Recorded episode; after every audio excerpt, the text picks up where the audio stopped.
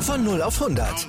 Aral feiert 100 Jahre mit über 100.000 Gewinnen. Zum Beispiel ein Jahr frei tanken. Jetzt ein Dankeschön, rubbellos zu jedem Einkauf. Alle Infos auf aral.de. Aral, alles super. Das ist so ein bisschen unser Plan, der dahinter steht, zu sagen, wir wollen wirklich von klein auf die Kinder für Handball begeistern und dann natürlich durch unsere Jugendarbeit tragen. Moin und viel Spaß bei Kabinengespräch, dem Podcast von Moritz Zinken und Lukas Schibrita. Moin, was geht? Heute gibt es pünktlich um 11 Uhr die nächste Folge, wo es mal wieder um den Handball geht. An meiner Seite, wie sollte es auch anders sein, Luki.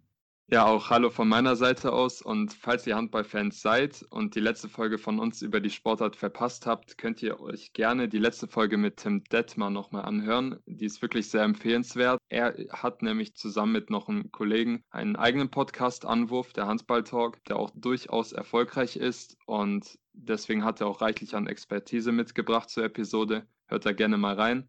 Aber nach dieser Eigenwerbung würde ich mal sagen, schauen wir zum Hier und Jetzt und freuen uns auf das nächste Interview mit Martin Keidel. Der ist Handball-Abteilungsleiter vom TVÖ Bad Münstereifel und wird uns jetzt Antworten zu unseren Fragen geben.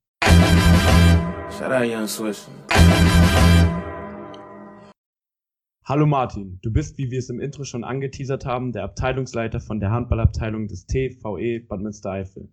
Was sind deine Aufgaben als Abteilungsleiter und stell dich doch einfach mal unseren Zuhörern vor. Was machst du auch noch nebenbei? Also ich denke mal, Abteilungsleiter bist du nicht hauptberuflich. Ja, sag einfach mal kurz was zu deiner Person und zu deiner Tätigkeit beim TVE. Ja, mein Name ist Martin Keidel, ähm, wohne in Bad Münstereifel, 39 Jahre, zwei Kinder. Beruflich bin ich Kaufmann im Groß- und Außenhandel und äh, ja, Abteilungsleiter bin ich natürlich nur ehrenamtlich oder bin ich ehrenamtlich.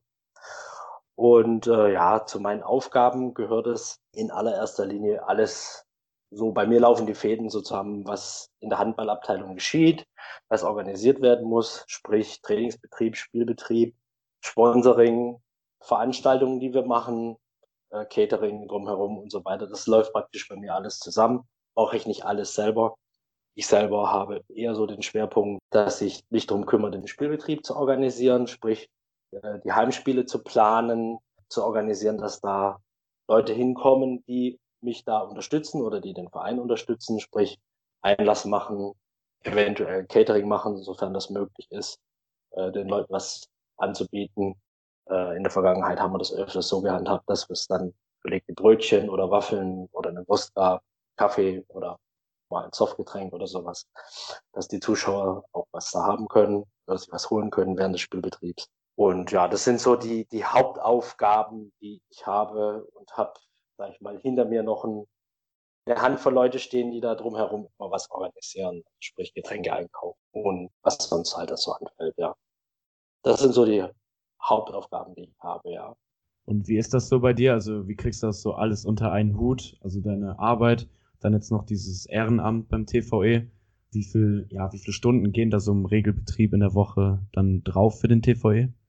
Das ist ein bisschen unterschiedlich. Das hängt natürlich davon ab, wie weit die Saison fortgeschritten ist. Oder also im Vorfeld der Saison ist es meistens etwas mehr. Da können das durchaus mal äh, auch unter der Woche täglich so ein bis zwei Stunden werden. Am Wochenende auch mal ein bisschen mehr. Während des normalen Ligabetriebs ist das meistens so, sage ich mal, drei bis vier Stunden in der Woche, die ich da effektiv Zeit reinstecken muss dafür. Und das geht neben Beruf und neben Familie geht das Gott sei Dank noch ganz gut, zumal ja man auch die Familie im Rücken haben muss, die da einen unterstützt und sagt, ja, okay, der Papa, der Ehemann, der muss sich mal, äh, mal ein Stündchen zurückziehen und ein bisschen was Vereinsarbeit machen. Das in Ruhe. Aber das klappt ganz gut, ja. So, ihr habt als Verein ja ziemlich turbulente Jahre hinter euch, würde ich mal sagen, und vermutlich auch noch turbulente Jahre vor euch wenn man so die aktuelle Lage betrachtet.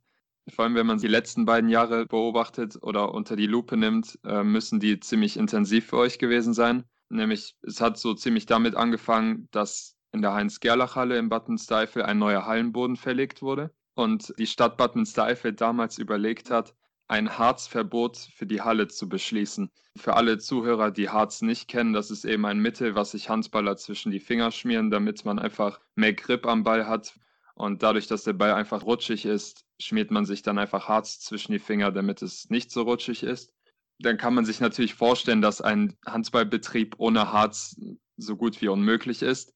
Ja, und deswegen war oder stand die komplette Handballabteilung ja auch kurz vor der Schließung, so wie ich das mitbekommen habe. Könntest du uns da einen kurzen Einblick darauf geben oder uns auch erklären, wie man am Ende diese drastischen Maßnahmen irgendwie abwenden konnte?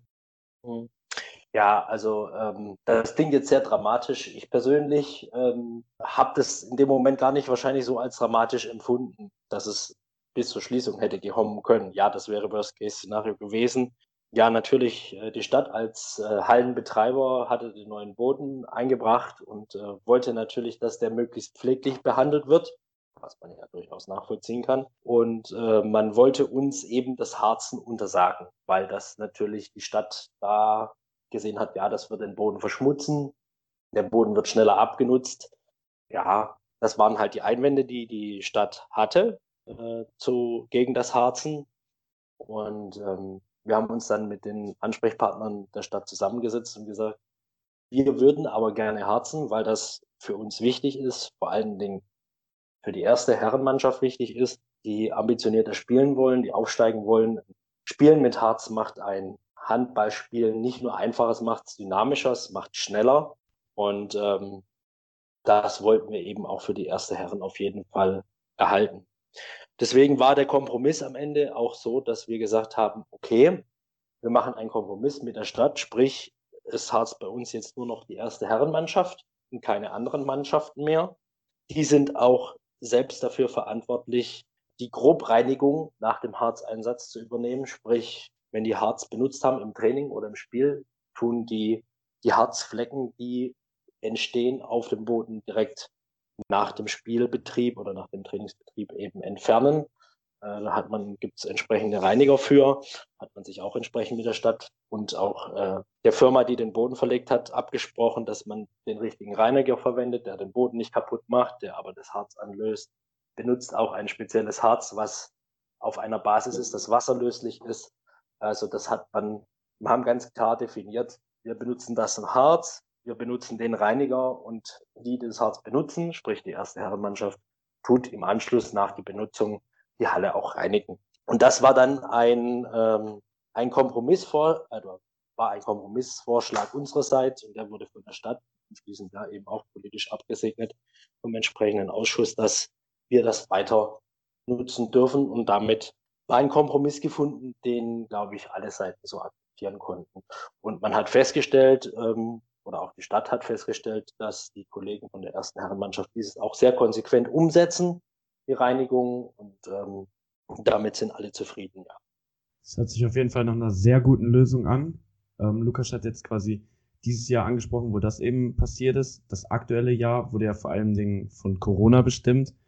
Wir haben bereits von einigen Stimmen gehört, dass einige Vereine eben doch auch stark betroffen waren weil eben zum Beispiel Zuschauereinnahmen oder Catering-Einnahmen weggebrochen sind oder immer noch wegbrechen. Oh. Erstmal generell, wie war euer Verein davon betroffen? Und ja, der Verband hat ja heute auch wieder beschlossen, dass es wieder eine Spielpause gibt. Kannst du uns dazu äh, Näheres erzählen? Ja, das ist richtig. Also heute ganz taufrisch kam die Nachricht äh, vom Handballverband, vom HVM und auch von unserem Handballkreis äh, Euskirchen-Bonn-Sieg, die Mitteilung, dass alle Handballspiele bis zum 15. November erstmal ausgesetzt sind, aufgrund der aktuellen Corona-Lage. Man äh, sieht es ja überall in den Medien, dass äh, die Corona-Zahlen an allen Ecken hier gerade in die Höhe schnellen. Und ähm, letzten Endes ist es, glaube ich, die einzige vernünftige Entscheidung, die der Verband treffen konnte, um hier eine weitere Ausbreitung oder auch Schaden für den Handball abzuwenden. Corona, ja klar, natürlich. Ich meine, wir haben äh, viel darüber diskutiert, auch wollen wir überhaupt unter der Corona-Lage spielen. Ähm, wir haben diskutiert, wenn wir einen Spielbetrieb machen, wie kann der aussehen? Welche Auflagen müssen wir erfüllen? Wie können wir sicherstellen, dass wir alle geforderten Auflagen, die die Stadt oder die Politik an uns richtet, auch erfüllen können? Das war schon gerade diese, in der Saisonvorbereitung sehr intensiv äh, die Phase und die Diskussionen darüber, wie machen wir das, ja, weil das letzten Endes einen größeren Aufwand bedeutet für uns. Wir brauchen natürlich mehr Helfer, die die Leute in Empfang nehmen, die äh, die Anschriften ausfüllen lassen, die die zu den Plätzen bringen, müssen gucken, dass die entsprechende Abstände einhalten, dass die entsprechende Wege einhalten und so weiter. Das ist natürlich ein größerer Aufwand. Und natürlich Catering war bisher bei uns gerade äh, an den Spieltagen, wo die erste Herren gespielt hat, die ja unser Zugpferd ist, war natürlich eine wichtige Einnahmequelle, ja, mit der wir im Prinzip, sage ich mal, die laufenden Kosten für den Spielbetrieb auch decken konnten. Ne? Kosten haben wir ja durch äh, nicht nur die Hallennutzung, sondern auch durch die Schiedsrichter, die kommen, kriegen auch eine Aufwandsentschädigung. Und das konnte man über, über Catering immer abdecken. Und das war eine gute, ist eine gute Einnahmequelle gewesen für uns als Handballabteilung, was jetzt natürlich wegbricht. Ja. Es ist jetzt nicht so, dass es, glaube ich, unseren Verein äh, Kopf und Kragen kostet. Mit dem Rücken an der Wand stehen wir noch nicht. Aber das ist natürlich schon so, dass das jetzt aus den eigenen Mitteln bestritten werden muss, dass man das äh, laufenden Kosten deckt. Deswegen ist Corona eine schwierige Situation und ich vermute, die Saison wird die uns auch noch begleiten. Eine Aktion fand ich cool, also die habe ich auf Instagram mitbekommen. Da habt ihr euch überlegt als Verein, wie können wir eben diese Einnahmen kompensieren.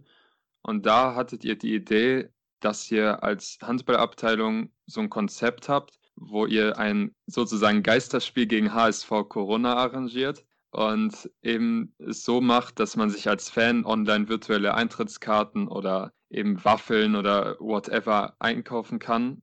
Wie ist die Aktion eigentlich bei den Fans angekommen? Hat es sich überhaupt gelohnt, sowas zu machen? Also die Rückmeldung war durchgehend positiv und äh, sage ich mal, die eingefleischten äh, TVE-Fans, die haben sich auch fleißig daran beteiligt. Also von daher, ja, es war ein Erfolg auf jeden Fall. Und das war einfach die Idee, jetzt äh, zu den Zeiten, wo keine Spiele möglich waren, äh, zum Saisonende nochmal eine Aktion zu machen und in ja wieder präsenter zu machen und ähm, ja eben auch eine Einnahmequelle zu haben, wo noch ein bisschen Geld fließen kann, um eben anstehende Kosten zu begleichen. Und das lief gut, doch. Also das war äh, eine gute Idee und äh, war auch positiv. Mir hat das Konzept eigentlich auch ganz gefallen, weil ich sowas eigentlich auch sonst bei keinem kleineren Verein so mitbekommen habe, dass man sowas überlegt oder sich sowas überlegt hat. Wird man jetzt in Zukunft dadurch, dass, wie schon bereits angesprochen, jetzt wieder ein kleines Verbot ist für die Handballvereine, Spiele auszutragen, dass man sowas in Zukunft vielleicht auch macht? Oder wenn wieder Kontaktsportverbot herrscht, dass man einfach wieder so eine Aktion startet?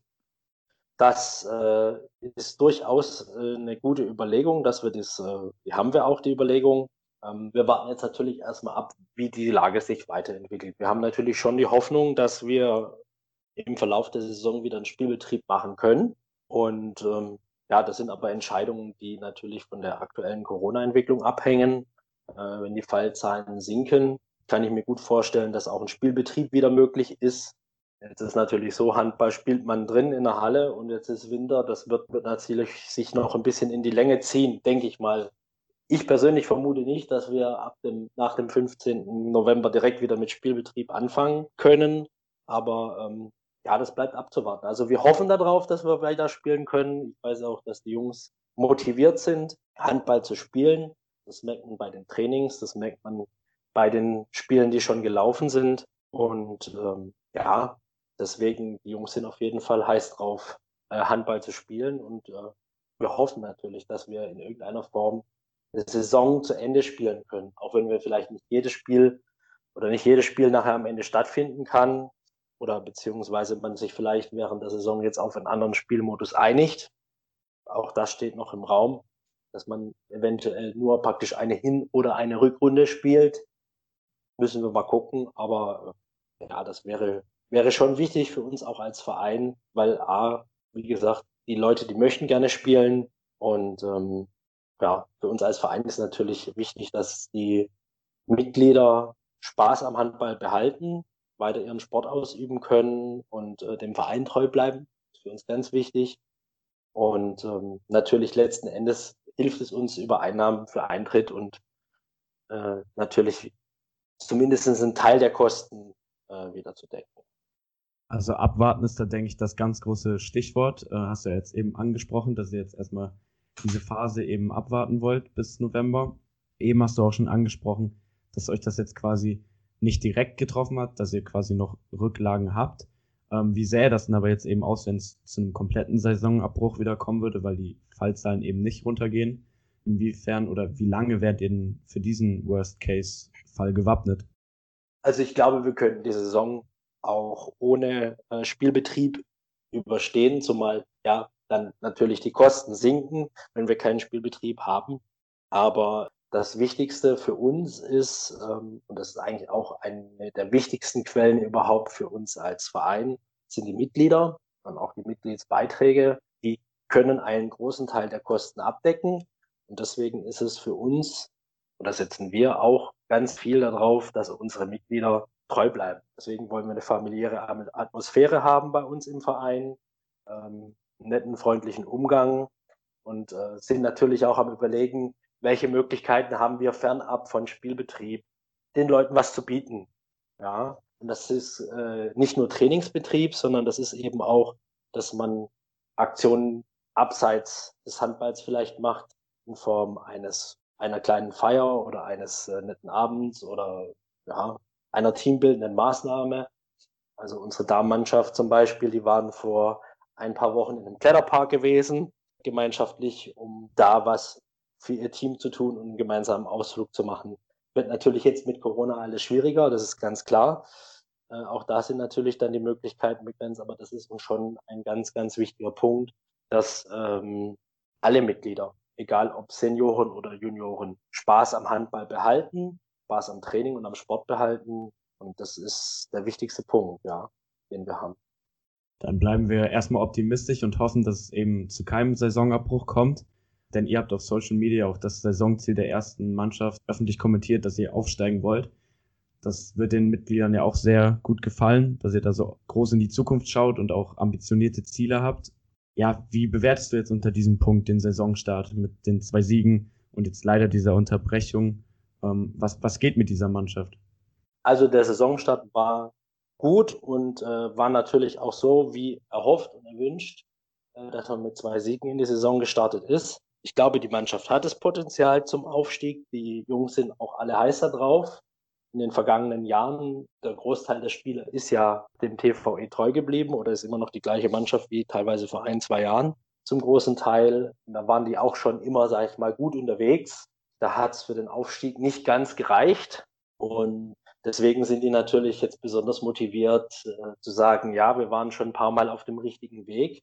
Und jetzt wollen wir das Ziel auch mal endlich, ja, endlich auch richtig erreichen, dass man eben nicht nur eine gute Saison spielt und weit oben in der Tabelle steht, sondern auch wirklich eben den Aufstieg schafft. Und ja, das ist denen erklärtes Ziel. Dafür haben die ziemlich gut trainiert, haben ein Trainingslager gemacht, trainieren zweimal wöchentlich und ähm, die sind eigentlich auf einem guten Weg. Deswegen natürlich jetzt die Spielpause ist natürlich schade, weil die hätten mit Sicherheit gerne jetzt die nächsten Spiele bestritten. Ja, aber ich glaube schon, dass die Jungs das Potenzial haben, aufzusteigen, wenn die Saison fortgeführt wird, ja. Du hast es jetzt gerade eben angesprochen. Man konnte auf Instagram eigentlich hautnah miterleben, wie die Mannschaft so das Trainingslager angegangen ist, beziehungsweise wie auch überhaupt der Trainingsfortschritt war der Mannschaft. Sind das jetzt nach den beiden Siegen schon die ersten Früchte der augenscheinlich intensiven Vorbereitung oder liegt es einfach daran, dass die Mannschaft jetzt nach den ein, zwei Jahren immer weiter zusammenwächst? Ich glaube, das ist äh, sowohl als auch beides hat damit zu tun. Natürlich ist es so, dass es eine Truppe ist, die sich kennt, wo es einige Spieler gibt, die natürlich schon gut eingespielt sind, die sich gut kennen. Und natürlich ist das Training und das Trainingslager und die gute Vorbereitung dann das Tüpfelchen auf dem i, wo man dann halt eben sieht, ja, okay, die Mühen, äh, die man da reinsteckt, äh, sich weiterzuentwickeln, die tragen eben Früchte, dass man eben da zwei Spiele bestreiten kann, die man gut gewinnen kann. Wie ist dann deiner Meinung nach so die direkte Konkurrenz aufgestellt, die euch vielleicht oben den Platz noch mit streitig machen kann um den Aufstieg? Ja, mit Sicherheit gibt es da einige gute und auch ambitionierte Mannschaften. Das haben wir auch in den letzten Jahren gesehen, dass da nicht jedes Spiel gewonnen wurde, was man hätte gewinnen müssen, eben zum Aufstieg. Ja, wie gesagt, ich meine, die haben auch alle Bock am Handball, die sind auch alle ambitioniert und ähm, ja, aber ich glaube schon, dass die Mannschaft das äh, schaffen kann, sich auch gegen stärkere Mannschaften durchzusetzen. Das ist auch dem Teamgeist meiner Meinung nach geschuldet. Die, ähm, die harmonieren gut zusammen, die stehen zusammen und äh, ich glaube, das ist ein ganz wichtiger Punkt, ist eben dann auch den sportlichen Erfolg zu haben, dass man eben sagen kann, auch wenn man mal vielleicht in Rückstand gerät, äh, ein Spiel wieder zu drehen, auch gegen einen starken Gegner, ja. Ja, dann wollen wir einfach das Beste wünschen und äh, wünschen noch viel Glück, beziehungsweise auch natürlich gegen den Obergegner Corona, dass es überhaupt zu einer Fortsetzung kommt. Ähm, jetzt vielleicht ein kleiner Themenwechsel. Martin, wenn man auf eure Vereins-Homepage geht, dann liest man eben das folgende. Leider hörten in den vergangenen Jahren wichtige Stützen der Abteilung auf, weshalb wir uns derzeit im Umbruch befinden. Den Hauptfokus legen wir dabei auf die Jugendarbeit. Ihr habt also euer ersten bewusst und auch eben gezwungenermaßen eine Verjüngungskur verpasst.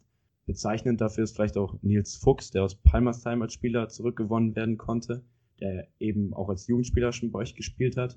Erstmal, wie kam es überhaupt zu diesem Wechsel, da er schon auch, denke ich mal, höher spielen kann? Und steht vielleicht seine Personalie auch so ein bisschen symbolisch für diesen Weg, den ihr eben in Zukunft mit der Jugend gehen wollt? Ja, also natürlich ist es so, dass ähm, eine gute Jugendarbeit ganz wichtig ist für uns, um den Verein zukunftsfähig zu machen. Nils ist ja natürlich TVE-Gewächs, muss man schon so sagen. Der hat hier viele Jahre seiner Jugend in verschiedenen Jugendmannschaften verbracht und äh, ist natürlich ein sehr guter, ambitionierter Spieler, muss man so sagen. Ganz klar. Und ich gebe da auch recht. Ich glaube, dass der Nils auch durchaus in der Lage wäre, bei anderen Mannschaften durchaus auch höher zu spielen ist natürlich äh, jetzt so, dass der TVE, sage ich mal, schon sein Heimatverein ist und da auch, glaube ich, äh, sein Herz ein bisschen dranhängt und natürlich er auch, äh, sage ich mal, gute Kameraden hat, denen er zusammen spielen kann, die mit Sicherheit da auch positiv darauf eingewirkt hat, dass er zurückkommt. Und ich weiß, dass es ihm persönlich auch sehr wichtig war, dass äh, er in der ersten Herrenmannschaft spielen kann und dann auch entsprechende Leute um sich herum hat, mit denen er sich gut versteht das war ihm ein ganz wichtiger Punkt, dass er für seine Entscheidung zurückzukommen, das weiß ich. Und für uns ist das natürlich sehr gut, weil wir damit natürlich einen Spieler wieder gewonnen haben in unsere erste Herrenmannschaft, der natürlich äh, schon für uns auch ganz wichtig ist. Ansonsten zur Jugendarbeit muss ich schon sagen, dass wir angefangen haben vor zwei, drei, ja, vor drei Jahren im Prinzip angefangen haben, wirklich äh, von klein auf mehr Werbung zu machen, gerade für unsere Mini-F-Jugendmannschaften, das jetzt insofern Früchte trägt, dass wir inzwischen seit zwei E-Jugendmannschaften haben, genug Kinder dafür. Und ähm, das ist so ein bisschen unser Plan, der dahinter steht, zu sagen, wir wollen wirklich von klein auf die Kinder für Handball begeistern und dann natürlich durch unsere Jugendarbeit tragen. Ja, und dann immer weiter hochzukommen das ist ein Punkt, der uns ganz wichtig ist, der, wo ich denke, letzten Endes auch Früchte tragen kann, dass wir nachher genügend Spieler auch für weitere Mannschaften haben und auch die an den Verein binden, um ja eben, ja, der Verein lebt von seinen Mitgliedern und dass die auch, wenn die mal irgendwann junge Erwachsene sind, äh, immer noch beim TVE Handball spielen. Das wäre für uns ganz schön. Und wir merken im Moment gerade in der Richtung, dass es da einen, einen guten, soliden Unterbau gibt in der Jugend, den wir weiter durchtragen möchten, ja, bis in die in, ins Jugend, höhere Jugendalter beziehungsweise dann bis ins Erwachsenenalter, weil das dann dem Verein langfristig hilft. Ansonsten wollte ich nur ganz kurz darauf eingehen noch. Ähm, wir haben noch ein anderes äh, kleines Projekt am Laufen, Thema Senioren. Das ist unsere dritte Mannschaft. Da will ich gar nicht lang drauf eingehen, nur kurz was dazu sagen. Wir haben hier äh, eine Mischung als Mannschaft. Wir sind ähm, sowohl alte, erfahrene Spieler, wo man eigentlich sagen würde, im Fußball, das ist so eine Altherrenmannschaft, die wir aber auffüllen mit äh, jungen Spielern, die ein Doppelspielrecht haben, um da schon Erfahrungen zu sammeln. Mit 17 dürfen ja, ja auch im Seniorenbereich spielen, um denen Erfahrungsmöglichkeiten zu geben, ambitionierten Spielern dem Jugendbereich, aus der A-Jugend Möglichkeiten zu geben, auch mal schon in den Seniorenbereich reinzuschnuppern und da Spielerfahrung zu sammeln. Und ich hoffe, dass es uns auch hilft, äh, eben auch in Bezug auf die erste Herren, weil da haben wir auch ein paar Spieler dabei, die sehr ambitioniert sind, ähm, mit denen wir gerne in Zukunft auch unsere erste Herren verstärken möchten. Das klingt auf jeden Fall alles logisch, wie man das Konzept angeht, weil ich bin auch der Meinung, dass man einfach ein, eine gute Jugendarbeit braucht, damit man auch zukunftsfähig ist als Verein.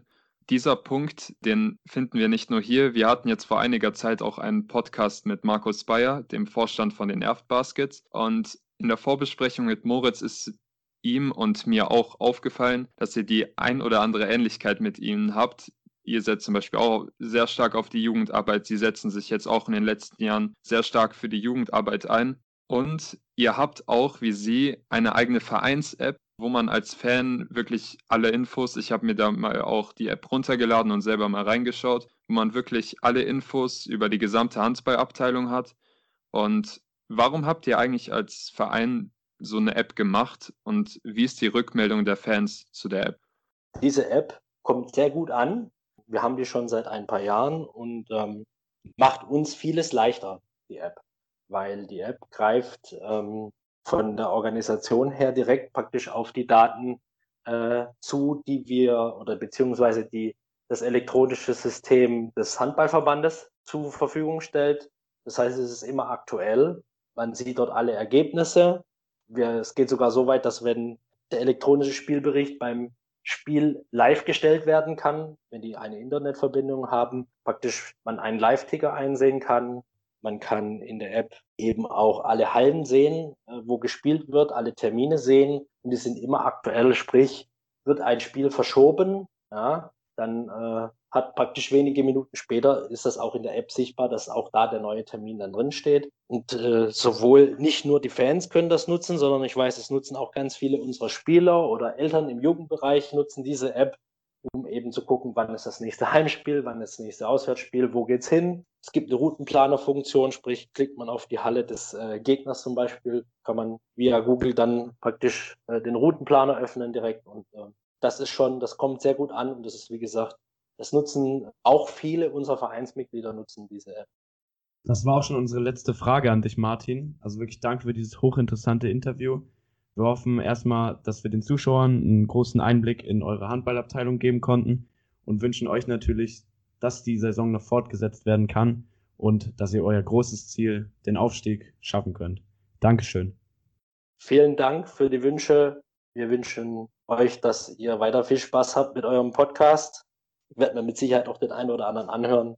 Und ja, bleibt gesund. Dankeschön. Danke.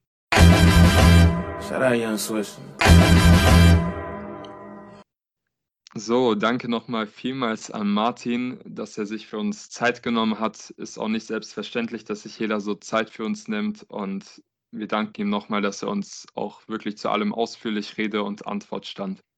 Wir hoffen, es hat euch gefallen und dann sehen wir uns natürlich wie immer, wie sollte es anders sein, pünktlich samstags um 11 Uhr zur neuen Folge von Kabinengespräch. Peace out.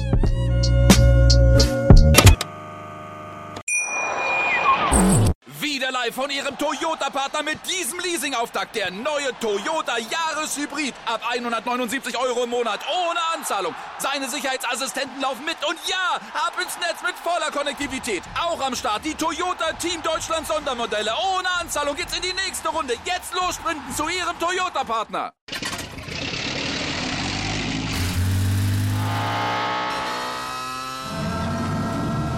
Von 0 auf 100. Aral feiert 100 Jahre mit über 100.000 Gewinnen. Zum Beispiel ein Jahr frei tanken. Jetzt ein Dankeschön, rubbellos zu jedem Einkauf. Alle Infos auf aral.de.